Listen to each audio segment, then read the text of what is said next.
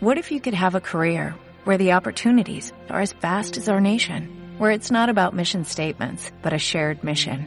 At U.S. Customs and Border Protection, we go beyond to protect more than borders, from ship to shore, air to ground, cities to local communities. CBP agents and officers are keeping people safe. Join U.S. Customs and Border Protection and go beyond for something far greater than yourself. Learn more at cbp.gov/careers. Liderazgo Comercial, episodio 437. Hola, muy buenos días, tarde, noche, sea el momento que sea en que estés escuchando. Soy Santiago Torre. Esto es Liderazgo Comercial. Bienvenido.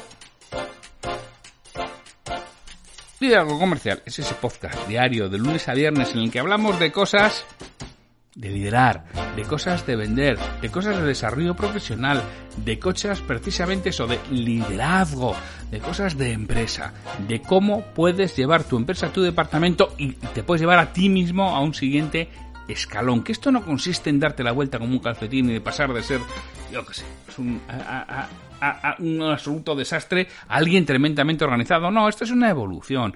Y todo tenemos que ir evolucionando poco a poco, de tal forma que prácticamente nos demos cuenta de que estemos cambiando, pero realmente lo estemos haciendo, que eso es lo que busco con este podcast, con el que grabo con ilusión, con cariño, con, con fuerza, todos los días que sé que estás ahí, escuchándolo y aportándote ese valor que, que necesitas. Es que soy Santiago Torres, soy entre otras cosas el director del portal liderarivender.com, en donde, oye, te animo a que vayas, te suscribas, que ya sabes que es gratuito, y tendrás un, curso sobre DIS, la herramienta DIS, de forma gratuita, y por supuesto que lo patrocines. Si patrocinas por un coste en estos momentos a día de hoy de 13 euros al mes, tienes mucha formación e información sobre liderazgo de ventas y vas a tener en breve, eh, seguramente la semana que viene, algo que te va a interesar, algo diferente. Lo que voy a hacer en vez de una casa haré un, un, curso sobre algunos de los aspectos que me habéis demandado.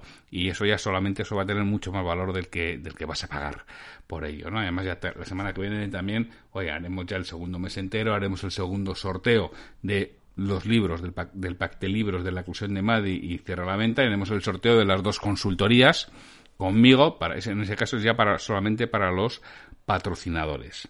Bueno, pues hoy es el martes 2 de junio de 2020.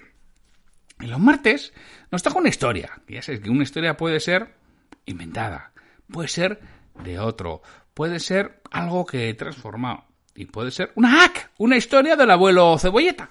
Y eso es precisamente lo que nos toca hoy. Hoy nos toca una historia del abuelo Cebolleta. Y es lo que os voy a, os voy a contar. Pero veréis que va a ser un poquitín diferente de otras historias del abuelo cebollita. Ya me contaréis. Poneros, ponerme, por favor, en los comentarios o, decirlo allá donde, donde queráis, mandarme un mensaje en Evox, en, en, Twitter, donde queráis, mandarme un mensaje de si este tipo de actos os gustan o no os gustan. Pues vamos con ello. Esto fue Iba a decir hace muchos años, pero es que me acuerdo, se la fecha exacta. Esto fue en el 2011. ¿Qué sucedió en el 2011? Pues mira, en el 2011 yo había estado escribiendo artículos para un periódico, periódico, un periódico empresarial. Eh, Miri, estoy grabando. Bueno, nada, tenemos que arrancar, que aquí ha pasado por detrás. La, saluda a la Ricardo, anda, que ahora empezaré otra vez. Tampoco le ve, está ahí a oscuras. Mejor, porque estoy de mañana. Pues nada, nada, te arranco otra vez. Esto, esto pasa, vaya, esto no pasa. Sí, sí, esto, son, cosas del directo, son cosas del directo. Esto es, hasta que no tengamos un estudio, no, no hay que hacer así. Nada, pues venga, arranco de nuevo. Va. Hoy nos toca una, una historia del abuelo Cebolleta. Ya sabéis, este, estas historias, estos hechos que me han sucedido a lo largo de mi vida profesional o personal y que cuento aquí y intento enlazar con algo que realmente nos afecte a, los directores comerciales, a los propietarios de empresa, a los vendedores que estéis escuchando este podcast para haceros pensar, reflexionar y cómo lo, lo encajáis con vuestro día a día. Voy a contar una cosa que esto sucedió en el año 2011. Ahora os digo por qué sé que fue el año 2011. Yo había estado escribiendo una serie de artículos cortitos para, para un periódico empresarial no recuerdo exactamente el nombre, aquel terror, escribía todas las semanas, un artículo y en un momento determinado mi socio me dijo, Santiago, estos artículos, ¿por qué no los recopilamos, los ponemos en un libro y, oye, publicamos el libro, que lo podemos dar a los clientes, los podemos vender, incluso los talleres que hacemos podemos dar el libro. Ah, pues estupendo. Pues total, bueno, hicimos la, recopilación, maquetamos la portada y cuando llegó la hora de imprimirlos, pues yo tenía en ese momento un cliente que era impresor, impresión de estas rápidas, me dijo, no, no, pues esos libros los puedo hacer yo. Impresión rápida, ¿cuántos queréis? Bueno, pues queremos eh, editar mil. mil. Bueno, sí, os lo puedo hacer yo seguro con precio competitivo.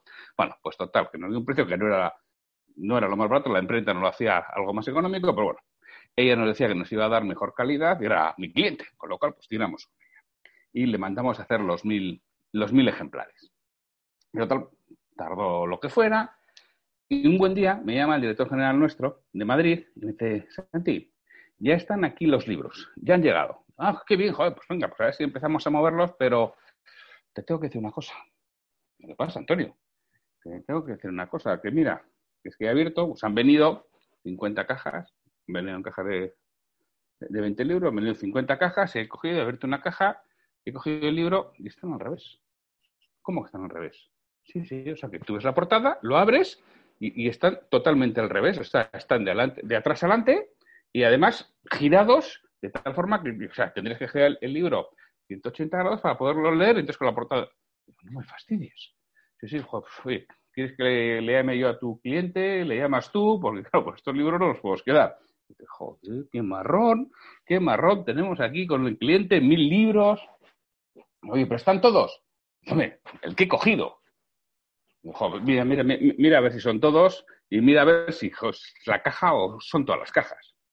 Total, cuatro o cinco minutos de espera y vuelve Antonio y dice, Santi, el resto de la caja están perfectos y he abierto otra caja y están perfectos todos. O sea, que debe ser este libro, que era, y dice, joder, mano de auditor, claro, mi socio había sido auditorio, macho, tío, con tu manita de, auditor, mil libros, joder, y que es el único que está al revés. Menudo susto que no me llegaba ya el, el, vamos, no me llegaba la camisa al cuello, no me fastidio. Bueno, pues total, e, e, esa fue la historia que sucedió, luego hicimos otra tirada de otros mil libros, pero bueno, eh, en el susto que te llevas en ese momento, y me recordó muchísimo a lo que nos pasa a los vendedores cuando recibimos un no, que alguien nos dice, no, y joder, y entonces tú ya te piensas, se te cae el mundo encima, ya te piensas que todo el mundo te va a decir que no, que lo que vendes es una mierda, que eso no hay lo venda. Y digo, esto lo voy a enlazar, esta historia de los libros de, que estaba al revés, con, la gestión del Noja, que además eso, voy a mirar, tengo por ahí una sesión grabada y seguro que Ricardo Ramos tiene eh, algún podcast de ello, porque Ricardo Ramos es el especialista de gestión del NOE. Y entonces he dicho, oye, ¿y por qué? Me voy a mirar y voy a contar algo que seguro que Ricardo lo cuenta muchísimo mejor que yo. Que, joder, ser especialista. Yo le he visto dar charlas sobre esto estupendas y totalmente la gente enganchada. Así que le he pedido a Ricardo, que es un, buen amigo mío, que está en mi grupo de, apoyo. Ya sabéis que yo tengo un grupo de apoyo en el que nos apoyamos, fue creciendo. Oye, Ricardo, ¿te haces un cambio? ¿Te vienes y nos cuentas esto aquí? Y así, oye, hacemos los dos, unimos el podcast de Ricardo, ventasexito.com, al que espero que ya estéis suscritos, y también a la parte de premium, que es fabulosa, eh, y nos lo cuentas. Y Ricardo me ha dicho, hombre, tío, yo me apunto en bombardeo. claro que sí, claro que voy, cuento la gestión del no para tus oyentes enlazado con la AC que vas a hacer. Así que, hola vendedor. Hola Santiago, buenos días, ¿qué tal? Muy buenas, Ricardo. Oye, pues nada, te había traído para que nos cuentes la gestión del no. ¿no? ¿Qué, pasa eso? Que una vez hay un libro mal de mil y resulta que ya, joder, nos habíamos echado la mano a la cabeza tanto el director general como yo en ese momento a ver qué íbamos a hacer con el cliente, ¿no? Pues cuéntanos, cuéntanos, Ricardo, la gestión de no. ¿Qué nos pasa con los noes a los vendedores? Pues mira, yo siempre cuento la historia que, bueno, de Martin Seligman, el padre de la psicología, psicología positiva, que en el año 80, 1980, pues la, la Universidad de Pensilvania hizo un estudio para averiguar cómo afecta la gestión del no, el rendimiento humano a, a los impactos negativos, ¿no? Entonces tuvo, bueno, buscó un sector donde estuviera inundado a diario por impactos negativos. Imagínate cuál, ¿no? Por las ventas, ¿no? Que estamos todos los días con los no, con los rechazos, ¿verdad? Entonces se tiró durante dos años eh, una empresa de seguro, pues con los vendedores, ¿no? Eh, y midiendo un poco, pues, cuánto seguro vendían, cuántas comisiones ganaban, y le pasaba una serie de octavillas, ¿no? De cuestionarios de bueno, con, donde los resultados podían ser un estilo de vendedor optimista o pesimista, ¿no? ¿Cuáles fueron los resultados de estos, de estos, mm, bueno, de estos cuestionarios? Pues bueno, el pesimista se sabe que, bueno, que vendía poco, ¿no? Pero dentro del optimista había dos estilos, ¿no? Había uno que vendía, tenía una puntuación media y vendía un 33% más, que no está mal, ¿no? Sin embargo, había otros cracks que es que vendían un 88% más, pero no solo que vendían un 88% más, sino que ganaban más comisiones y permanecían más tiempo en, las ventas, es decir, que no, que no se iban, ¿no? Entonces, dice, esta gente, aquí pasa algo, aquí esta gente están haciendo algo, algo raro. Empezaron a investigar, investigar y se dieron cuenta que se tomaban los no de tres formas distintas. Los no, los rechazos, los impactos negativos, ¿vale?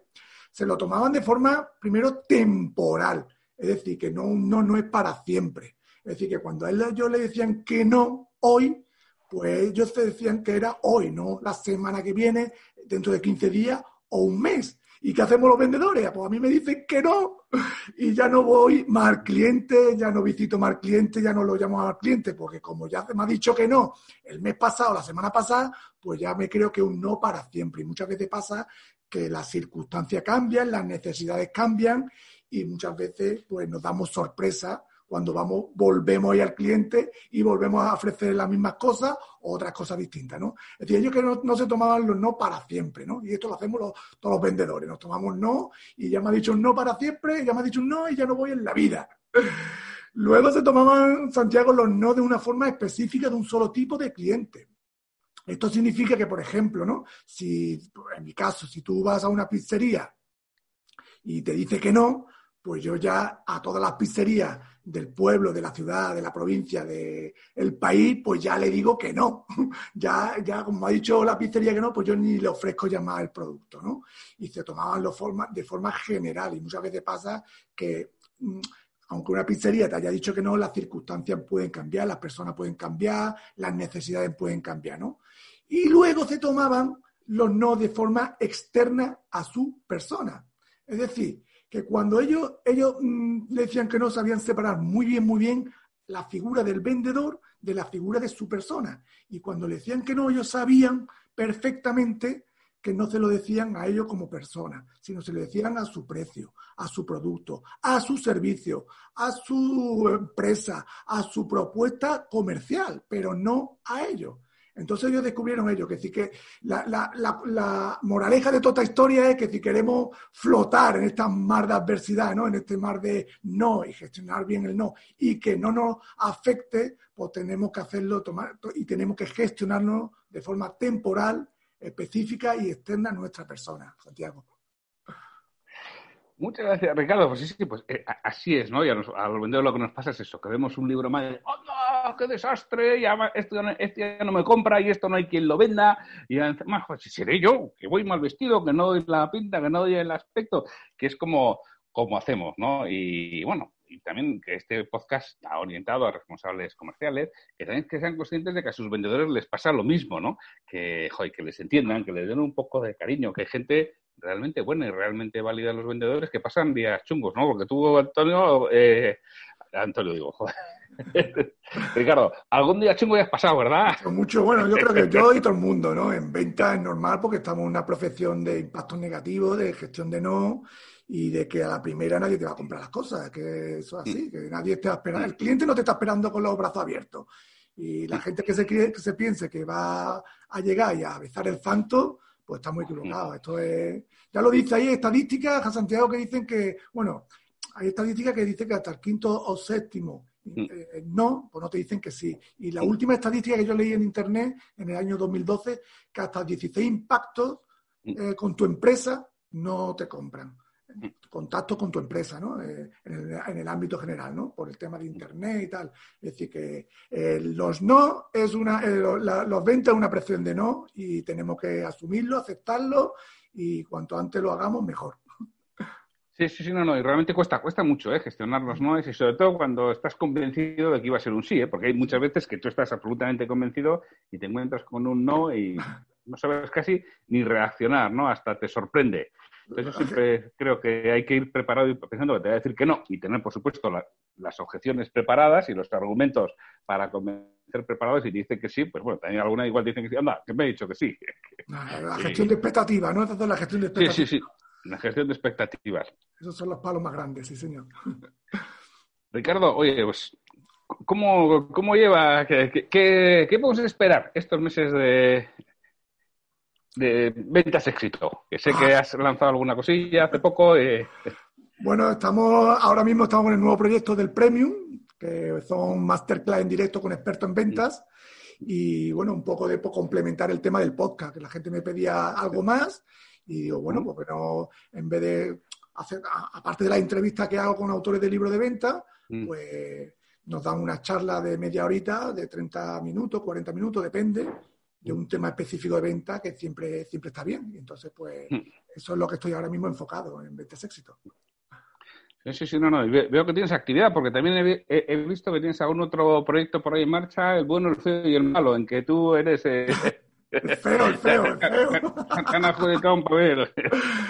Bueno, es un tema de, es, un, es un, otro proyecto que tenemos ahí, Agustín, Agustín Nuño y Josué Gadea, y bueno, ahí estamos con ese tema de las tres caras exitosas de la venta, la buena, la fea y la mala, que toda venta siempre tiene esas tres caras. Sí, sí, veo que estás bastante activo, que a ti el coronavirus no te ha dejado parado. a mí no, a mí no, a mí no, a mí no. Estoy que me subo por las paredes, pero bueno, pero estoy haciendo cosas, haciendo cosas. sí, sí, sí, porque eres un tío muy activo y, esto duele. Sí, sí, sí, la verdad que nos tengan aquí encerrado. Y bueno, estamos aprovechando todos, creo que para reciclarnos, para pensar, para intentar cosas diferentes y en vez de lamentarnos, sí, al principio, los primeros días, creo que todos nos lo mismo las heridas, todos protestamos, pero bueno, oye, hay que tirar para adelante. Esto es lo que hay y esto es lo que tenemos, por lo menos para unos meses, y espero que sea solo para unos meses. Sería buena señal que sea solo para unos meses. Eh, y ya veremos, ¿no? Que, hay. Eh, y, y, peleando. Así que bueno, oye, lo que hoy quería transmitir en el podcast y me, ha ayudado Ricardo es eso, la gestión del no, vas a recibir muchos noes como vendedor y tus vendedores, si estás al frente de un van a recibir muchos noes. Ayúdales, fórmales, enséñales, entrénales a que, efectivamente, como bien nos dice Ricardo, un no es en ese momento y no en todos los demás, es a esa oferta concreta y no a todas las demás, y es precisamente a la propuesta de valor que le estás haciendo y no a la persona.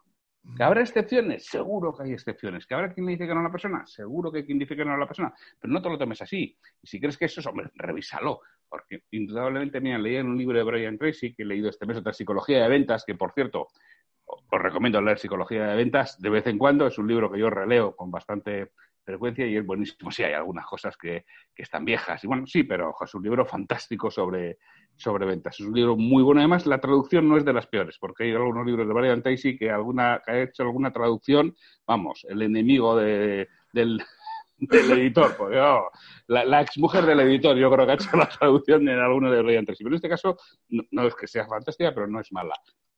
Bueno, pues Brian Tracy contaba una, una anécdota de un chico que después de una entrevista le, le preguntaba, ¿y qué puedo hacer? Porque efectivamente el chico dominaba el producto, trabajaba y vendía. Porque iba a y vio que llevaba el pelo largo.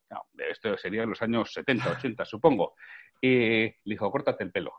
Dijo, ¿cómo? ¿Yo no me corto el pelo? Bueno, pues tal, hablaron cinco minutos y cuando volvió a esa ciudad, eh, Brian Tracy, al, año siguiente se encontró al chico con el pelo tampoco corto del todo, pero ya mucho más cortito, y, y le dijo que era el vendedor número 4, ¿no? Ya de, la, de toda su compañía, ¿qué podía ser para ser el número? Dijo, córtatelo más. ¿Cómo pues, que, que, cuando volvió a esta ciudad, volvió el chico a, a, la, a la ponencia de Tracy y tenía el pelo corto. Y le dijo que ya era el número uno de, de su empresa, ¿no? que estaba muy contento y que le quería dar las gracias. Luego dice Tracy, volví otros años más y me lo encontré con el pelo largo y desalineado. Supongo que ya no vendía.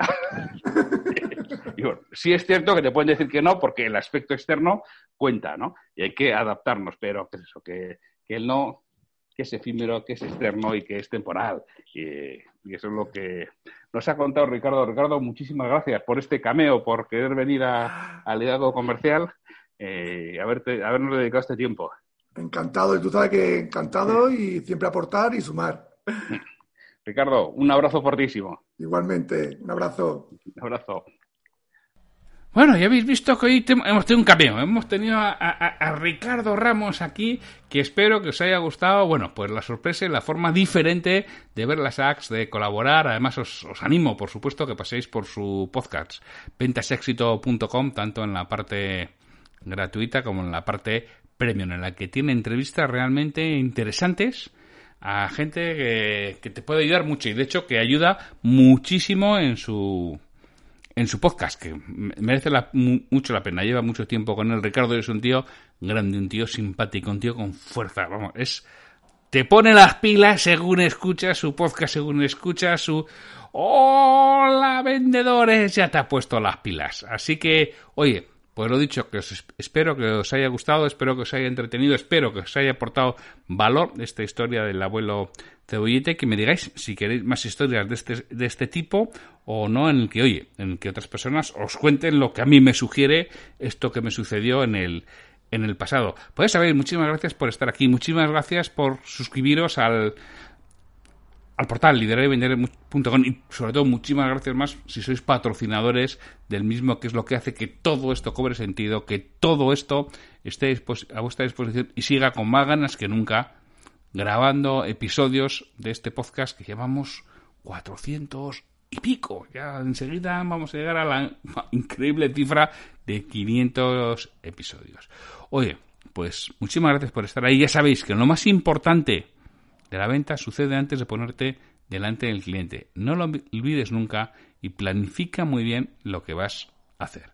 Pues nada, sed buenos y hasta mañana.